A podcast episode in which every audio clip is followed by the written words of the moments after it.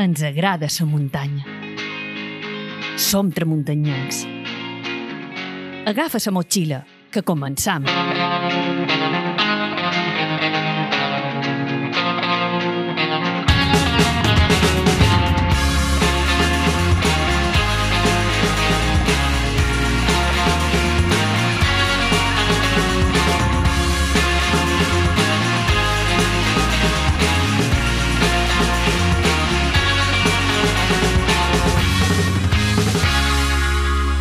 Fernando de Angulo.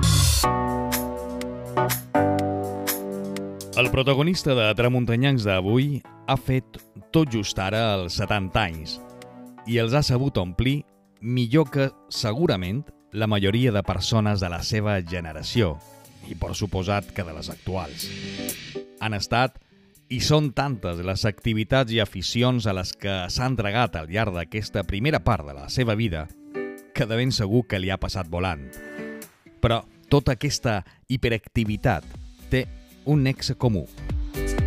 El medi natural, els paisatges, les aus, les penyes, els camins... En definitiva, la muntanya.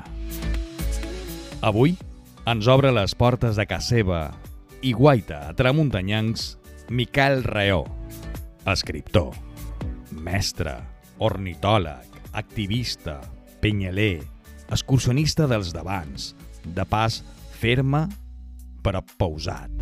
I m'atreviria a dir que, ara que per allò de que els anys et fan guanyar seny, el manco, allò que mai no n'he tingut gaire, i que les nostres visions de la societat i la muntanya han trobat més d'una coincidència, fins i tot podem dir que és un tramuntanyanc. Reconeix que moltes de les corolles en les que s'ha caficat al llarg de la seva vida, la d'un home ple d'energia i inconformisme, han estat per haver hagut de viure en un moment en què estava quasi tot per fer. La vida de Miquel Reó és massa intensa per resumir-la i fins i tot la idea de donar quatre pinzellades de la seva vessant muntanyenca en un podcast com aquest ha estat una idea un tant agosarada, donada la exquisida i ben entretinguda habilitat per la paraula del nostre convidat. Avui, a Vides Tramuntanyenques, ens congratulam d'escoltar i donar la benvinguda a Miquel Reó. Miquel Reó, benvingut a Tramuntanyencs. Ben arribat, moltes gràcies. Gràcies a tu per deixar-nos compartir um, una estoneta xerrant de, no sé si de la teva vida muntanyenca, de la teva relació amb la muntanya, de la teva visió particular de la ja, muntanya. Ja, ho, ja, ho, ja ho veurem, um, ja ho veurem. Però gràcies per haver estat uh, avui amb nosaltres, per, per, per compartir aquest temps de tramuntanyencs xerrant de muntanya, que és el que, és el que ens agrada, el que ens uneix. No? Um, el passa que jo, Miquel, uh, ara quan venia um, per, per tenir aquesta estona amb tu, amb nosaltres, amb els nostres companys, amics, amigues, tramuntanyencs i tramuntanyenques que ens estan escoltant. Um, anava donant-li voltes en el cap perquè definir-te està clar que com a muntanyenc està molt clar, ets un muntanyenc, t'agrada la muntanya, t'agrada trescar, però la teva vida en realitat eh, ets de les persones més, més polifacètiques que conec. No? Ah? Fas gràcia, perquè, perquè és així. No, mem, no puc negar que he fet moltes coses o que he estat present en alguns temes, no? Però reintroduint un poc al principi de la nostra conversa, segurament molta de gent sap qui és Miquel Reó. Però Miquel Reó, com tu bé deies, eh, activista. Eh, tu vares ser un dels pioners que varen estar eh, en aquell moment eh, pues, en, en Esgop mateix, sí, no? Sí, sí, ah. és ver, jo tenc el número 8 de soci d'Esgop. Quasi res, vull dir, un dels sí, primers, no? I, I a més te, te diré una cosa que molta de gent no sap, a pesar de que s'ha publicat, eh, sobretot a, a llibres recents, a la fundació de GEM actual, l'any 73, a la primera junta jo era tresorer. I jo vaig estar... També, també estaves en el GEM, vull dir, una organització... Sí, sí, sí. De ses, uh, el que passa és que després segurament vaig anar a fer servei militar i ho vaig deixar, però vull dir que jo estava, era allà. He estat en moments oportuns, en el lloc adequat i en les persones que, que, que en aquell moment me convolaven i, i, i la veritat és que un està content anàvem a xerrar de muntanya, que és el que ens uneix. Sí, I sí, relacionat amb això, una vessant teva, i aquí és on te volia demanar jo, Um, jo recordo qualque vegada tu has dit que tu ets un, com a muntanyanc, uh, ets un senderista, ets un caminant de muntanya. Sí, sí, sí, en efecte. Però, i, i penyaler? I aquí sí. feim un poc el joc. Ets un penyaler o què? Sí, sí, perquè un penyaler, segons el diccionari, és tota persona que està avasada a trescar per, entre penyes, i això ja ho faig. Però jo no he fet escalada, n'he fet poquíssima en el principi, m'avorria, francament. Sí que en el principi i altres temporades han fet torrents en les condicions en què se feien els torrents l'any 70, és a dir, sense material i de qualsevol manera, per sort no varen tenir cap accident, i eh, coves res, no m'agrada anar dins coves. Tu t'agrada veure el sol, que el Sí, a mi m'agrada No? trepitjar en terra, per exemple, som molt poc mariner, m'agrada trepitjar en terra, veure els panorames, i si, si mos hem d'enfilar un pas que no tingui una excessiva dificultat, m'hi enfila. Eh? Però veure el sol o veure el cel Sí, o nígols, sí, vull sí, dir que no està baix terra. Pensa que jo quan camin, eh, i com tanta de gent, m'agrada aturar-me si veig una planta en determinades condicions, o ahir mateix que vaig anar pel camí de l'Arxidú me van sortir un parell de voltors lleonats i clar, jo me vaig aturar a mirar-los, a més tinc, normalment duc un prismàtics perquè sóc un poc ornitòleg, i, i, i t'atures i mires i prens nota, sí. És una manera eh, antiga, a lo millor, però jo crec que és Jo crec que és, poc- és correcte, vull dir, anar a la muntanya, un poc fer lo de Slow Mountain, que van Sí, tenir nosaltres Mountain, fa sí, jo- uns mesos també sí, a sí, l'escriptor d'aquest sí. llibre, Sí, ah, exacte, me'n recordo. i això, que mos ho sí. explicava, i, M'ho i molta gent ho fa sense haver llegit el Sense llibre, saber-ho, perquè és- evidentment és ell, ell li ha posat un nom, vull dir, però Sí. no és més que el que fa la majoria de Sí, la gent, sí, no? sí, sí, Tranquil·lament per la muntanya, no? Havia un Contemplar-la. No sé si era d'en Álvaro, d'en Sebastián Álvaro o d'en Sebastián, ara no me'n record, d'un llibre, que tampoc me'n recordaré com se titula, que eh, parlava, és un llibre que potser deu tenir 15 anys, no? parlava de que Prest, eh, no sé si era, ja t'he dit, si era, però ho cercarem i potser te podré donar la cita, deia que pronto veremos a los montañeros con sus dorsales yendo por la montaña y compitiendo en las Olimpiadas. Bueno, pues ha arribat això. Eh? Ha Ah. arribat perquè els, els temps marquen les seves dinàmiques. Efectivament. Mm, jo me man intent mantenir-me en la dinàmica que a mi me complau. Sí.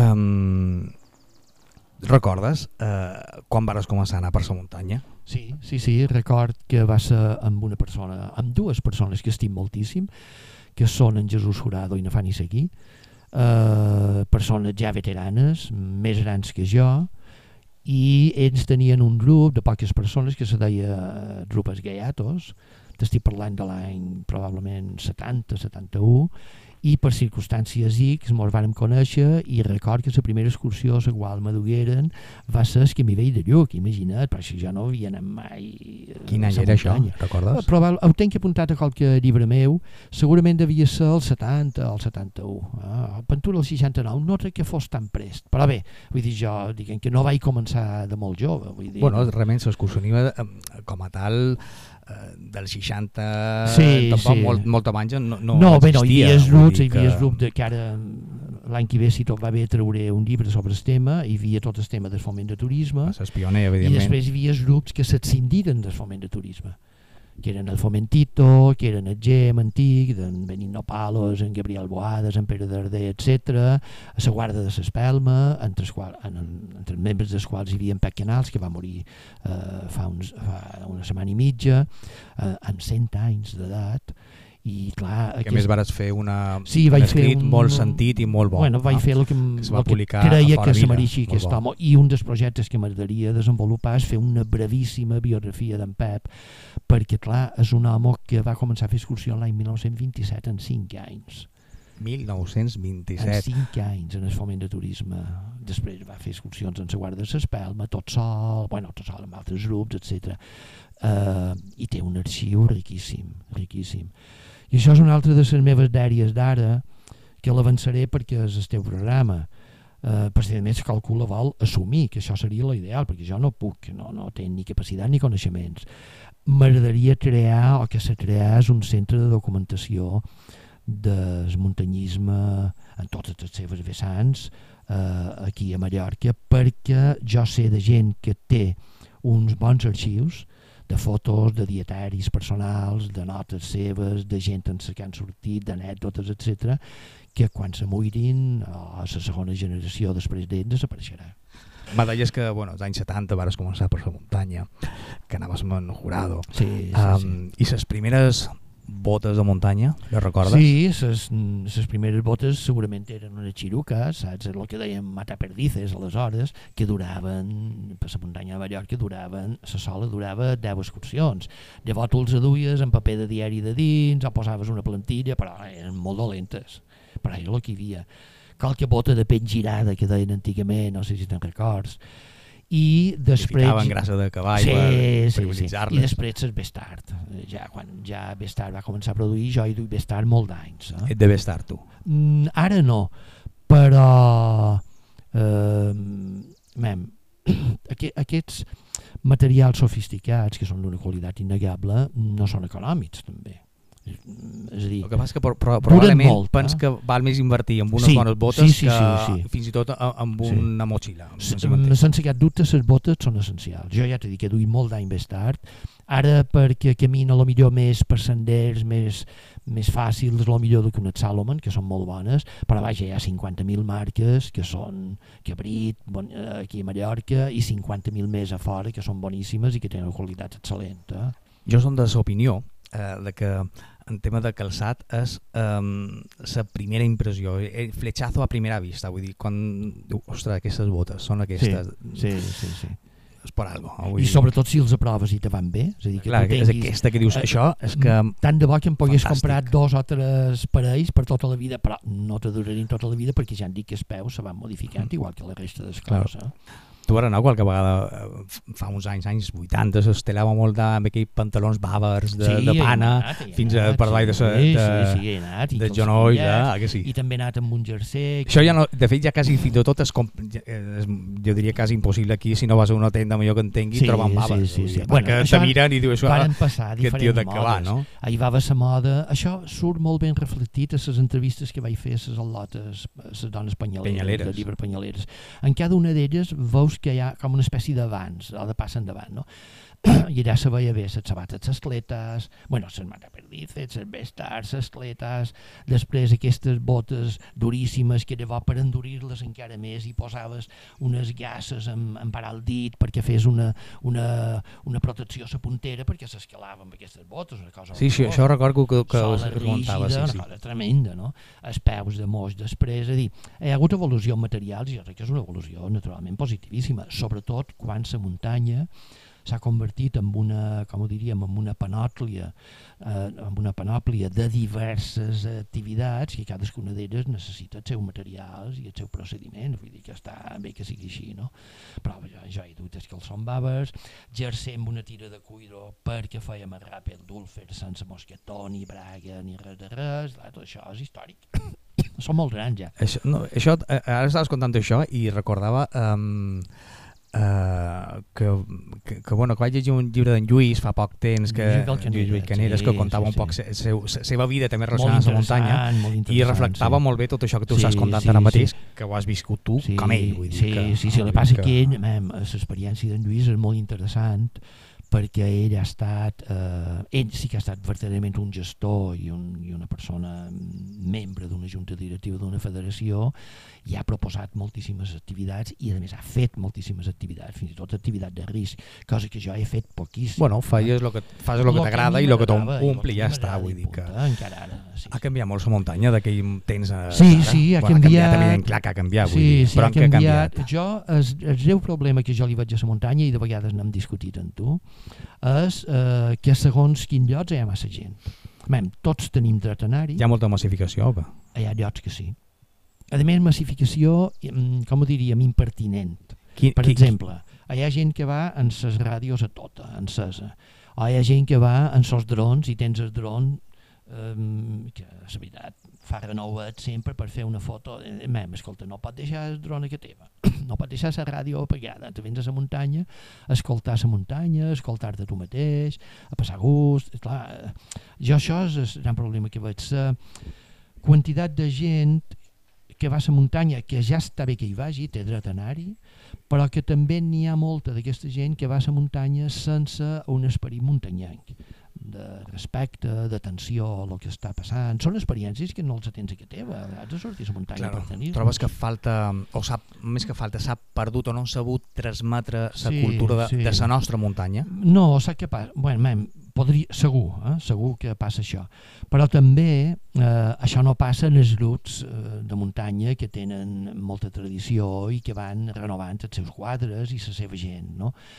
Però sí que s'ha banalitzat un poc la muntanya. Eh? Per exemple, tu pots comprar material de muntanya a qualsevol banda, per exemple, a Decathlon tu pots... Xerren de l'efecte Decathlon, no? Sí, que tothom sí. s'ha democratitzat tu, fins i tot massa. I tu veus en Kilian Jornet, ja, jo vull fer el que fa en Kilian Jornet, escolta, aquest senyor és un superheroi, vull dir, alerta, tu no pots fer el que fa aquest senyor, és vera que pots pretenir fer-ho, però vés alerta. I vés alerta uh, perquè ara en Kilian eh, ha creat una marca juntament amb una casa eh, mallorquina que és sí, Camper, han creat N Normal, sí, sí, eh, tots dos, sí, eh, dissenyant, sí. dissenyaran ara sabats, sí, calçat sí. de muntanya i roba de muntanya, ara sí que la gent se voltarà. És moda i negoci, és moda i negoci. Sí. bueno, tant, primer el que deies tu, que ara molta gent dirà jo duc les sabatilles sí, d'en sí. Kilian i la roba d'en Kilian i seré tan bèstia com sí, ell per la muntanya. Sí, sí. I, I, I aniré a la muntanya, jo estic segur que ell ho fa en tot respecte, eh, però anirà a la muntanya a competir i, a, i, i sobretot a, a, a fer les coses aviat, no? a fer les coses aviat, que és el gran problema que tenim, que feim les coses massa aviat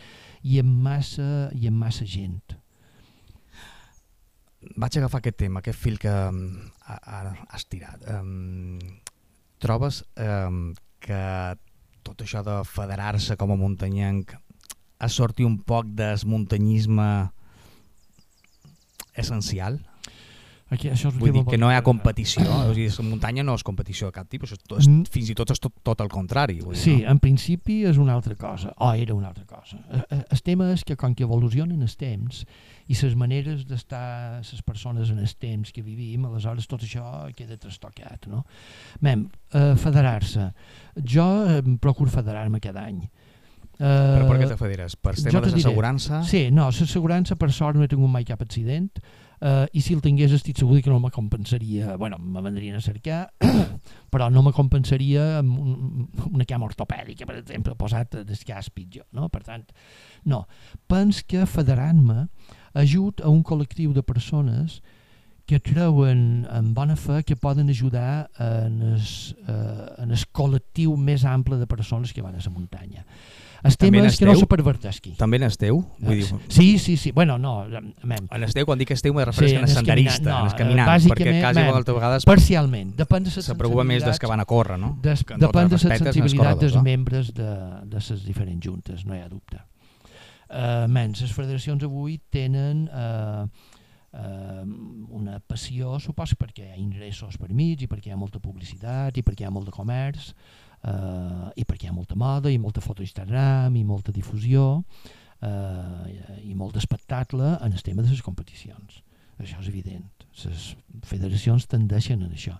Però jo penso que les federacions també hi ha cursets de, de barranquisme hi ha eh, subvencions a persones que poden fer després una escalada singular o una expedició singular, sigui aquí o sigui d'una altra banda, poden fer la millor publicacions que no fan, però que els podrien fer. És a dir, jo penso que en sos petits o en sos pots o molt d'obvers que tu pagues quan te federes, pots ajudar en aquesta línia. Eh? I jo vull treure que aquesta línia se mantén o se mantendrà eh, o, o jo intentaré convèncer la gent perquè se mantengui, eh, però jo sé que estem en minoria ara, estem en minoria. Sí, el, el col·lectiu de senderistes possiblement sigués més gran, es, però té minoria, però és minoria dins d'una federació i sobretot en quant a... presència ideològica, diguem i de benefici econòmic per la federació. Benefici econòmic nul, la federació. Perquè nosaltres no, no, no, no guanyem dos bés, clar. Evidentment, evidentment, sí, no, ni sortim a la premsa. Ni, ni feim competicions, ni competicions perquè si anem, sí, anem sí. com a molt se fa moltes vegades eh, pues, les jornades aquestes... Sí, són jornades simbòliques, però que, sí, que tenen també un cert... Man, també tenen, tot té una certa capacitat simbòlica. És, és important que ens reunim de tant en tant, a pesar que jo no ho faig perquè sóc una persona molt d'estar perquè nostra, però és important que te reunesquis amb altres col·legues i en puguis parlar, etc etc perquè per tu el que falta és connexió. També, però això és molt important um, perquè potser s'està perdent un poc els clubs de muntanya com el GEM, que tu ara sí, sí, sí, sí, sí, sí. Que, que no sé si per quin motiu per que estan perdent cert protagonisme sí, a sa vida muntanyenca. Bueno, no? probablement perquè en el GEM, que jo sàpiga, no hi ha aquest esperit de competició.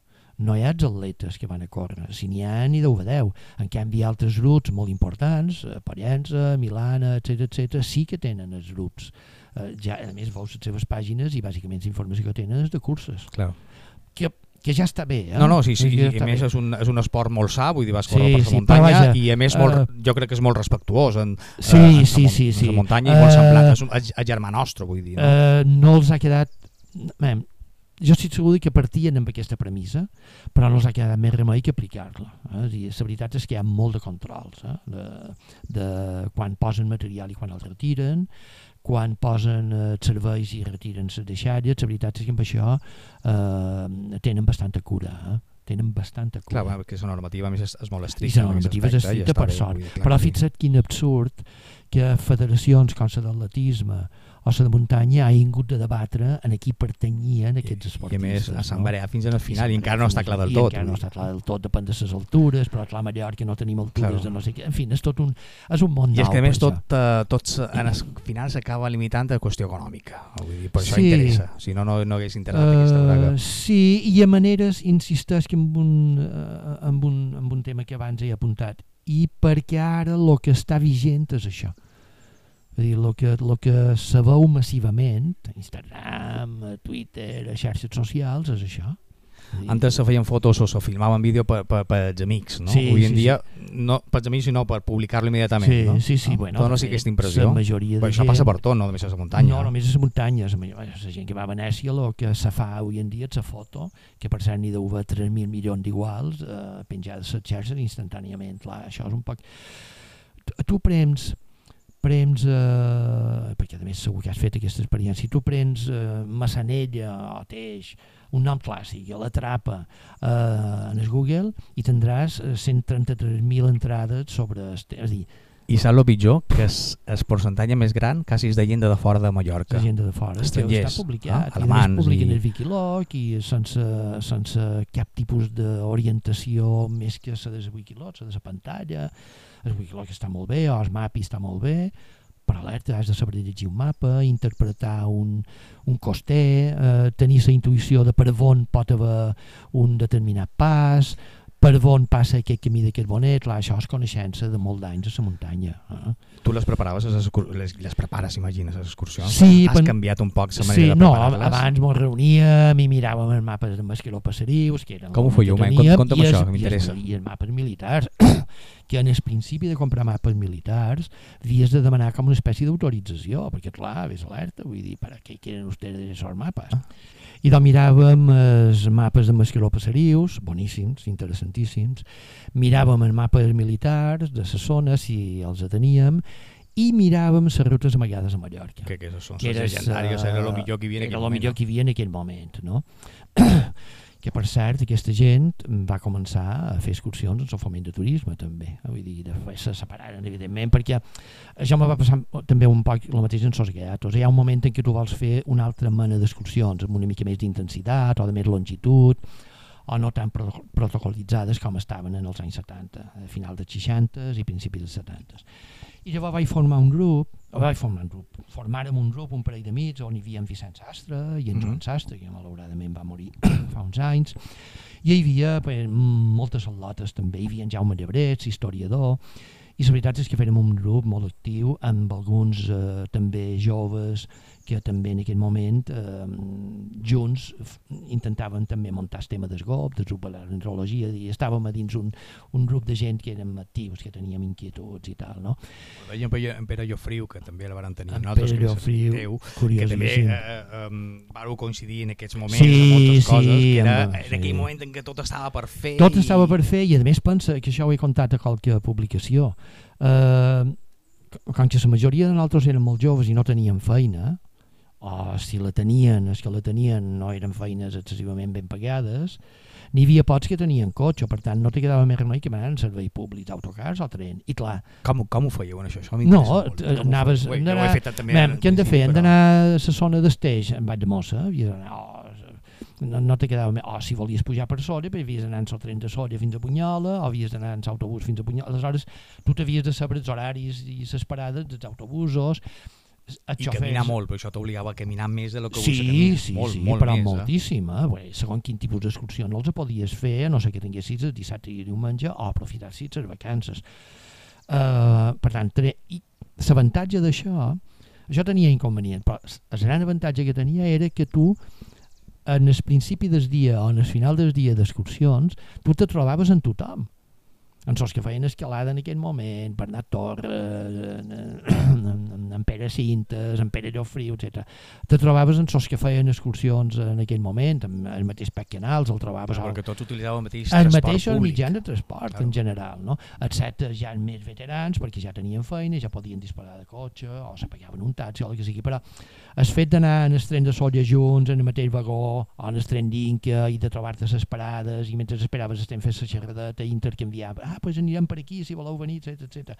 Nosaltres record que anàrem molt, bastant, esporàdicament, però bastant, en el grup d'en Príam Violanga, que és un altre personatge que s'hauria d'intentar cercar documentació d'ell, malauradament ja és mort i també va morir el seu fill, que és una llàstima també, eh, molt jove però són personatges que de qualque manera mos transmetien passos, excursions, mm, eh, formes de passar per finques on, on no te deixaven passar, etc. Era una altra vida. hi havia, dic, dic que havia perquè en el final se va, se va recuperar eh, el topònim en, eh, autèntic, diuen, que era el pas d'en Priam, Sí, era, ell el sí, va mostrar, sí. però que es diu Sí. el pas de Sarragata. I, Sí, exactament. I avui en dia s'ha sí, tornat a, a, Sí, a, sí. crec que és el just, tornar a la toponímia tant. original. Sí, sí. És, ara és una de les meves eh, preocupacions, puc viure sense resoldre-les, no, però sí que m'agradaria, i de fet intent deixar escrites coses que expliquin aquesta mm, afició meva per l'excursionisme i la gent que jo hi he conegut i he trobat.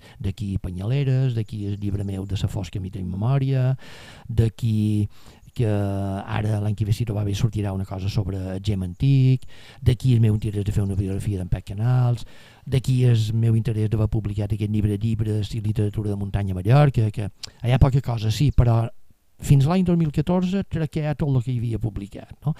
I això és anar deixant documentació perquè si no la perdrem. Això és, és Sí, el perquè a més se, se, um, també se perd eh, se- l'hàbit per anar en aquestes fonts. Vull dir, avui Sí, dia, sí, pràcticament sí. un se creu que està tot a internet, Sí, que és perquè hi ha molta és cosa, que hi ha molta cosa a internet, però sí. um, quin goig agafar Sí. un llibre i llegir-lo Jo, per exemple, me fa molta...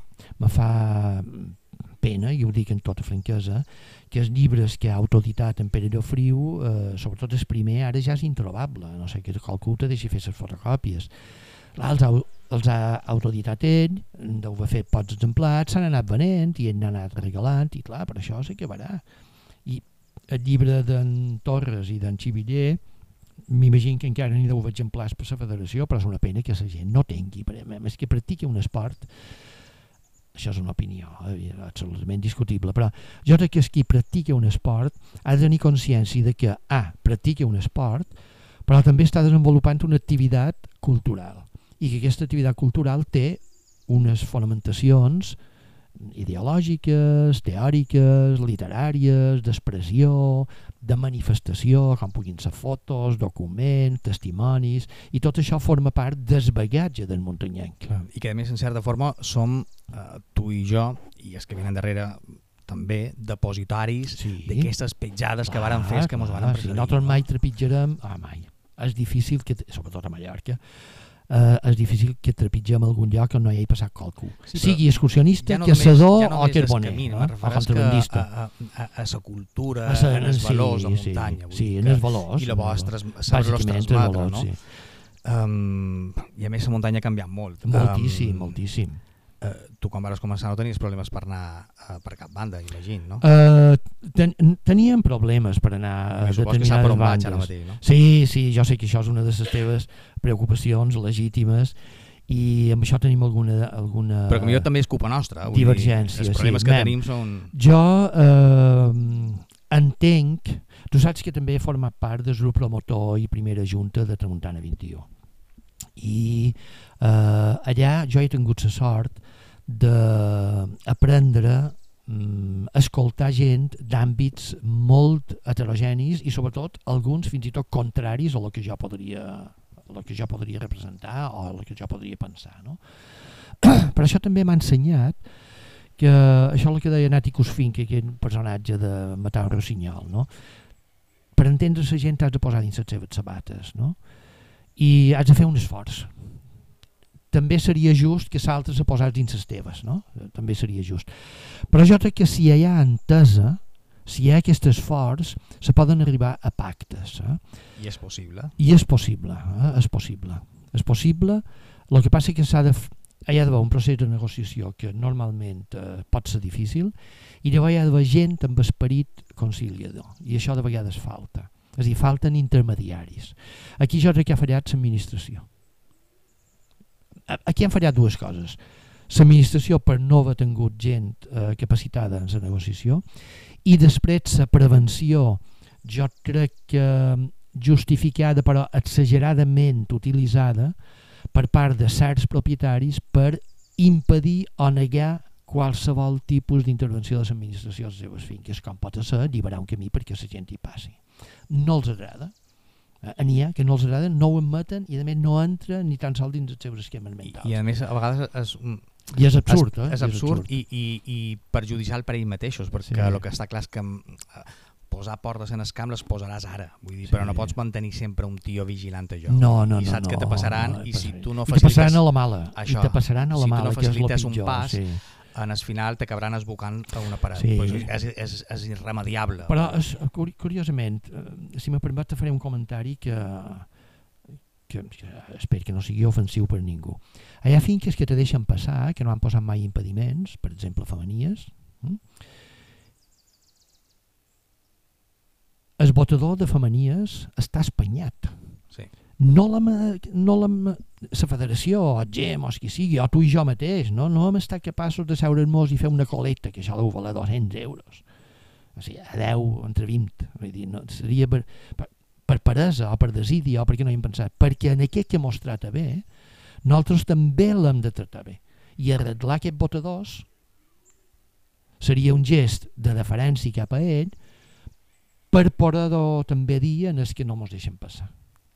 De totes maneres, gent que no deixi passar, no ha, jo penso que no n'hi ha tanta com, com, com, com podríem treure, perquè si tu telefones, si jo telefono a Montnaver hm, i dic que sóc en, en fulano, no, no m'hi carrega jo, en fulano, que no coneguin, i que no me coneguin, i a més tinc aquest carnet d'identitat, i que si vol els enviaré una fotocòpia en seu mòbil i que tal i qual, a les 10 vegades que t'han dit que no, la vegada que fa 11, en a la mateixa conversa, no a les 11 telefonades, sinó a la mateixa conversa, eh, conversa ells normalment te donen l'autorització. El que passa és que a vegades no tenim eh, informació com, de, com poder contactar com, com contactar. Jo tinc pocs telèfons que de fet utilitzo poquíssim. Jo ara fa molt de temps que no he passat per Montnaver. Jo quan veig una fin que posen problemes, com que per ja sort, per sí, no com que per sort pot, puc anar per, per mi m'agrada és sortir, veure 400 i veure ja I no acabar amputat. I, i, no, i no discutir i tal. Si tropes que a mi, una persona que me diu, escolta, no passis per aquí, tal igual, intent convèncer-lo, en general, en general funciona es tu a tu, és, és que te vegin, és que parli, ells perceben qui ets, no? o com ets, o com pots actuar però clar, eh, quan va un grup de 15 o 20 persones mmm, que passen per tot, que voten, que obrin, que assusten el bestiar... Sí, que no això, respecten la propietat privada els fa, els fa mal, i, els fa mal, no? I, i, i, i el que tu dius, ja que posar-se en la pell d'aquesta gent, perquè... Uh, mira, jo som, com veus tinc dues cosetes aquí, a millor s'han sentit a través del micro. Uh, amb aquestes cosetes jo he sortit per la muntanya, normalment per finques o camins que jo sé que són o bé públics o bé que hi deixen passar però jo no sabia que eh, les ovelles, això m'han explicat els propietaris que han participat en reunions en altres de Montana 21, és que les ovelles, si estan embarassades i veuen un ca que passa per de vora i es que els lladra, sense voler i tu contra l'igual, l'ovella pot perdre el petit. I això és una pèrdua econòmica que a més posa en perill la vida de la seva mare. Clar, això, tu no hi penses, jo no hi penso, no hi pensava. Clar, si no t'ho expliquen no ho saps, si no t'ho expliquen. D'aquí la importància de que hi hagi àmbits de comunicació entre grups i col·lectius, eh, diguem, dissidents. És molt important. I que hi hagi mediadors que facin aquesta intermediació per arribar a acords mínims per a acords. Quan, quan érem, quan eh, aquests anys 70, iniciàtics meus, en el mateix temps estàvem eh, creant, com he comentat abans, el tema de d'ornitologia i ens preocupava molt una espècie que era el voltor negre. Clar, a les finques on hi havia el voltor negre, ternelles, mortits i tal, nosaltres hi passàvem, ens deixàvem passar i hem dormit en aquestes finques. Això avui en dia és impensable. Entre altres coses han canviat els propietaris. Moltes d'aquestes finques estan buides, no tenen amo, o l'amo que tenen és una persona d'una altra banda que no entén la idiosincràsia mallorquina. Eh, i, i clar, s'ha romput aquella, aquella espècie de relació. Però ho tenim una mica mitificat. Eh? En el llibre que trauré l'any que ve, si tot va bé, i no és que faci propaganda, eh, que se parla de les excursions de gem antic, excursions entre els anys 20 i sobretot els anys 40-50, eh? interessantíssim, tu veus a les llistes del foment de turisme que, per exemple, a finques com el Fabi i altres, el foment de turisme pagava una propina en els pagès. És dir, no anaven graciosament ni gratuïtament. O tu veus que gent tenia molt bones relacions amb propietaris o amos i els duien encimades i els feien un pot pilot i tal, perquè un dels, un dels membres de GEM era propietari d'un taller mecànic molt famós on anaven a reparar, a reparar els cotxes els propietaris d'aquestes finques o els tractors d'aquestes finques. I això són les bones, que a més es, es veure que existien antes, les bones costums que s'han perdut. Sí, de mantenir sí, bones sí, relacions sí, amb els amos de les finques, quasi més que amb els propietaris, no? que són els que més es pagès es veure, perquè a mi m'ha passat, que te deixa, si no éreu molts, te deixava, jo he dormit a Cosconà, jo he dormit a, he dormit a Ariant, a dir, esclar, és que a Pina, és que és molt diferent, és molt diferent. Tu que ets aficionat a l'ornitologia, ets activista, conservacionista... Um... Ja sé per on vas. O no? O m'ho imagino. No. Zones uh... d'exclusió. No, però no, no, no, encara no. Bueno, sí, sí no, sí, uh, sí no, sí, mira, sí. Um, te volia demanar, um, creus que ses... Cuidao, jo som el primer que crec que les coses que els valors i el patrimoni tan natural com s'ha de conservar i l'hem de conservar perquè som responsables, per lo que deia antes, som depositaris temporals d'això. Però no s'està fent un poc abús del conservacionisme eh. per evitar um, que anem per no, on... No saps en realitat, o jo no sé en realitat què és el que volen evitar. Mem, eh, jo, eh, jo soc conservacionista i entenc que hi ha de zones en què no hi ha de ser. Efectivament. Ho entenc. O que el manco s'han de posar els mitjans perquè no se falli malbé. I, però hi ha zones en què no se permet l'accés en què l'accés se podria regular perfectament i, eh, i no se fa o bé perquè l'administració ha imposat unes normes excessives, també podria ser, perquè no ha tingut en compte l'opinió d'altres... Perquè potser sigui més còmode prohibir directament sí, sense tenir sí, que fer feina... Sí. Uh, o han fet feina i les seves conclusions són que han de, que han de tancar. I per, però clar, són conclusions de parte, que diríem en castellà. No? Uh, alguns propietaris els han anat bé, que sigui així. De fet, ho han promogut, alguns d'ells sí, forma. Sí, pot ser que sí, pot ser que sí, i se n'han aprofitat. Eh? I el problema és que hi ha postures enrocades. Tornem a lo d'abans. Aleshores, postures enrocades tant a l'administració per incapacitat o per excés d'autoritarisme, diguem, i postures enrocades a certs propietaris absolutament reticents eh, a cedir perquè a més crec que erròniament creuen que cedir vol dir perdre la batalla. No, no, no. Si el cedir vol dir negociar i vol dir... I postures eh, enrocades també a la nostra banda. Jo reconec que hi ha vegades sí, eh, que sí. ens negam a que no puguem anar per on volem. I quan entrevistis a dos o tres propietaris per fer un programa de tramuntanyencs dedicat precisament a aquest tema, des de la perspectiva dels propietaris, fins i tot dels més reacis, entendràs escoltaràs, després ho entendràs o acceptaràs eh, eh, que ens, els arguments que et posaran, però escoltaràs que ells, eh, que certs propietaris o responsables de la propietat, encara que no siguin propietaris, tenen uns pressupostos i tenen uns, eh, sí, un punts en els quals eh, s'aferren i tenen dret a, a Tenen tot el dret del món. De fet, un dels primers programes, episodis de Tramuntanyancs, si ja fa temps, vas, van tenir eh, en Fernando Fortuny i ens sí, va explicar precisament... Sí, es, sí, eh, es, sí, sí, ell, evidentment, és una persona amb molt de caràcter, però que sí. tu quan xerres amb ell quan vols que una persona ell, totalment tu, vull dir, oberta sí, a, sí. A, a, a, a compartir el sí, que ell té, sempre un, quan respetis el que és un té. És que quan li telefones te dones la clau per accedir, l'únic que te demana és que passis, no sé si l'ha llevat ara, perquè fa temps que no hi vaig, que passis per botador. Sí, que, per aquella, per aquella barra que et tira. No? no te posarà Clar. cap pega. Jo firmava ara mateix que fos així, que fos així o sempre, firmava sí. com veritat, cosa que fa uns anys, perdoneu l'expressió, m'amputava sí, uh, quan sí, tenia sí. que anar a Massanella. Uh, però jo firmava ara mateix que me cobrin 4 euros per sí, anar a qualsevol sí, finca i no sí, tenir sí, sí, que sí. amagar-me o, o evitar anar per allà per no trobar-me... Uh, sí um, van que... tenir en els, en els propietaris de Massanella i, i, i, i evidentment xerren d'això mateix sí, que són els sí, problemes sí, que tenen ells i ells evidentment no, no impedeixen que passi no impedeixen volen saber qui passa per filtren, filtren, claro. filtren no? uh, allà, mem, um, jo crec que aquí hem de lluitar un poc contra les nostres pròpies prevencions i i entendre l'altre, entendre l'altre i posar-te les sabates de Sempre trobaràs qualque altre. Sí, jo crec que sí que és possible sí? treballant molt. Sempre hi haurà punts irreductibles, tant per part de l'administració i alguns, eh, diguem, algunes persones eh, que el proteccionisme ho tenen com a valor que no se pot trencar, que és una cosa que és absoluta, que probablement és errònia, i per l'altra banda hi haurà propietaris o alguns propietaris o gestors de propietats que consideren que també és no passar per allà de ser un principi que no se pot moure. Clar, els dos extrems sempre impossibiliten sempre aquesta... però això serà en la minoria. De fet, mira Fertari, jo, jo ara Fertari fa molt de temps que no hi he passat, però diuen que en el principi d'una nou, nova Rolf propietat Sud, que hi ha, que hi fa unes discussions tremendes, jo tenc una... no sé si has llegit el meu darrer llibre, Memòria de Camins. No. Ah, tenc per llegir, sí, sí. I do, hi ha una frase on diu dic que, malauradament, més o menys, vivim en una terra on és molt fàcil fer una autopista o construir un hospital, eh, com són les pases, d'unes dimensions descomunals, és molt ràpid i molt fàcil, tot se fa en quatre trepades i malament i en corrupció, això eh, ja no ho dic, però és evident, i en canvi hem estat incapaços de fer un GR com toca.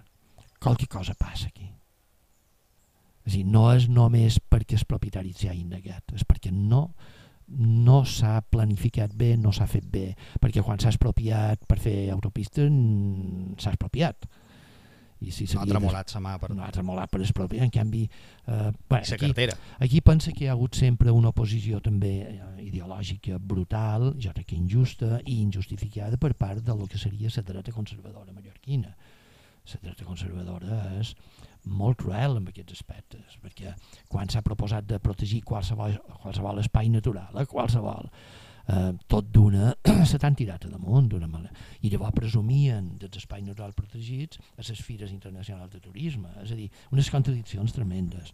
Tenim una... I llavors te creaven unes zones d'exclusió que no estaven eh, raonades ni no, ningú entén per què no, s'han creat, no, i va ser no. temps d'ells que se van crear sí, ara, zones d'exclusió. Un... Per... Sí, però també els altres no ho han... No, no, els altres... No, no aquí no. crec que no se'n salva ni una, ni sí, d'una banda ni l'altra. Sí, no, i després i segurament hi ha funcionaris que tenen molta d'opinió, que, que pesen molt les seves opinions, i que també és mal de fer parlar amb ells, d'aquí la importància de la, del diàleg constant, de la presència constant, de manifestar bé eh, el que se pretén, de saber exactament quins són els objectius reals que tu vols, perquè això, a qualsevol procés de negociació, eh, el primer que te diuen és intent, intenta averiguar el que vol de veres la persona que te negui una cosa.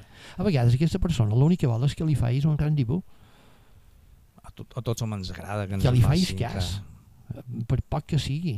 I no, i do, heu de sortir abans de les 5, i do, sí, abans de les 5 sortiré, encara que després tardis mitja hora, perquè no te dirà res. Um, no és tan senzill tampoc, eh? ni tan, ni, tan, ni tan idíl·lic. Sé que amb feina se poden aconseguir coses. Deixa'm que te demani una cosa, que tu Vinga. apuntaves en el principi, i en tot això, Tramuntana 21, um, quin paper juga, quin paper va voler jugar quan tu te vares eh, eh, involucrar 100% o és que juga avui? Sí, jo ara no hi estic... Bueno, mem, som membres del Consell Assessor com tots els, els vells eh, membres de les juntes directives, no? Però ara per mort de la pandèmia i per mort dels anys postpandèmia, la veritat és que ens hem reunit molt poc. ells estan fent ara feina, mm, crec, eh, segons el que vaig entendre en la darrera assemblea, estan fent molta de feina per eh, potenciar agents de qualitat que dignifiquin la producció que se pugui fer a la serra, perquè ells tenen una idea fonamental i és que si les finques no tenen rendiment, aquestes finques se cremaran, se vendran als estrangers o simplement s'abandonaran eh, estan molt preocupats pel tema dels incendis forestals, que són perfectament previsibles. No te dic en el canvi climàtic si s'arriba a consolidar aquesta tendència cap a temperatures creixents i eh, la gent que visqui en aquestes finques ha de poder viure també. Però en tot això que xerràvem abans nosaltres de relacions de muntanyencs amb propietaris de finques, creus que Tramuntana 21 mm -hmm. pot jugar un paper... Sí, sí, de fet, t'apunt o t'anunci no sé si faig bé de fer-ho, però jo crec que no està malament de dir-ho, que segurament ara en el primer trimestre de curs, és a dir, entre setembre i desembre, segurament se farà algun tipus de reunió amb, amb gent de les dues opcions. Eh? Quines són les dues propietats opcions? i excursionistes o alpinistes o espeleòlegs per fer un poc com a de bueno, per, posar, de... per posar en base eh, afavorir el diàleg per afavorir el diàleg, per posar bases en el diàleg i a menys si se poden treure conclusions conjuntes. Eh? Dir, jo t'ho puc assegurar que... hi ha, hi ha voluntat, a Tramuntana 21, per lo que tu saps, hi ha voluntat Sí, bé, tu pensa que un dels membres de la Junta Directiva, per exemple, un dels membres és en Lluís Balcaneres. És una garantia. Per part nostra, el manco, per part meva, el manco, no? I sé que hi ha altra gent que són també bons excursionistes que estan allà i per tant, eh, i després hi ha propietaris també, eh? gent que té molt de contactes amb propietaris, per tant jo crec que el vehicle Tramuntana 21 té un avantatge tremenda i és que des del principi se va definir eh, plural. Ja t'he dit, jo he après molt allà, no? he escoltat molt i, i se m'ha escoltat. Mm? Uh, Miquel, uh, milions de gràcies, no, gràcies uh, que puguem seguir uh, conversant, segur, xerrar, segur, tractar, segur. discutint i, i compartint experiències, que és lo, és lo xulo d'això. I caminant eh? per la muntanya. caminant, sempre caminant, sempre que puguem. I quan sempre no puguem caminar, sí. Miquel, um, quan jo me deia uh, una vegada uh, es fi de, de Jesús García Pastor, sí, uh, sí. creador de les rutes amagades, um, que son pare el final uh, Eh, els darrers anys, després de que va deixar de fer les rutes, eh, seguia caminant i gravava molt en vídeo, feia sí. moltes fotos perquè ell deia el dia que no pugui sortir a caminar el manco me quedarà tenia record, eh, no? que record, aquestes rutes record, que jo anava sí. uh, fent en vídeo i està malament ho dic, però bueno, i jo he estat depositari d'aquests vídeos ah, fenomenal, fenomenal, uh, vaig fenomenal. poder rescabalar, rescatar de, de la destrucció sí, segur, els vídeos segur. en beta que feia sí, Jesús en efecte, Pastor, en efecte, imagina't, imagina't. Um, els atenc i els vaig poder digitalitzar i, i qualcuns els vaig pujant en el meu canal de, sí. de YouTube jo n'he dit qualcuns per... perquè quedin, eh? sí. no que hi ha molta feina per i fer. jo ara record un n'hi ha un que surt en Pechisco Pardo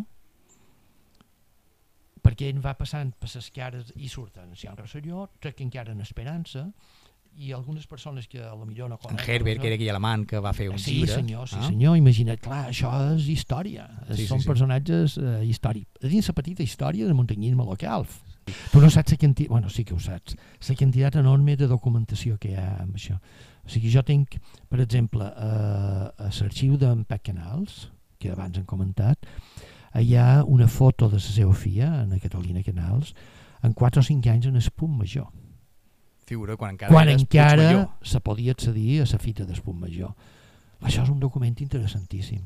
I de resultes de Penyaleres m'han començat a arribar fotografies de dones en Esput Major i d'informació de gent que sortia d'excursió i de gent que té quaderns amb apunts d'excursions i tal. Tot això, si qualcú no ho recull, se perdrà. És que jo sempre oh, vaig llegir Penyaleres i quan ho llegia deia és que mm, farà falta que facis una segona Penyaleres 2 i una Penyaleres 3. Això, això sempre farà falta. Ha, sí. Però bueno, lo important era començar i guardar la memòria d'aquesta gent. Eh? Per exemple, una de les persones que vaig entrevistar és Nafani Seguí, que com t'he dit va ser una de les persones que a mi me va eh, eh introduir en el muntanyisme. Um, gràcies, una altra vegada ho dic. Un plaer, uh, moltíssimes gràcies acollit, per haver volgut caminar avui amb nosaltres i, i contar-nos part de la teva història tramuntanyenca. I tant. Gràcies, Miquel Reó. Encantat.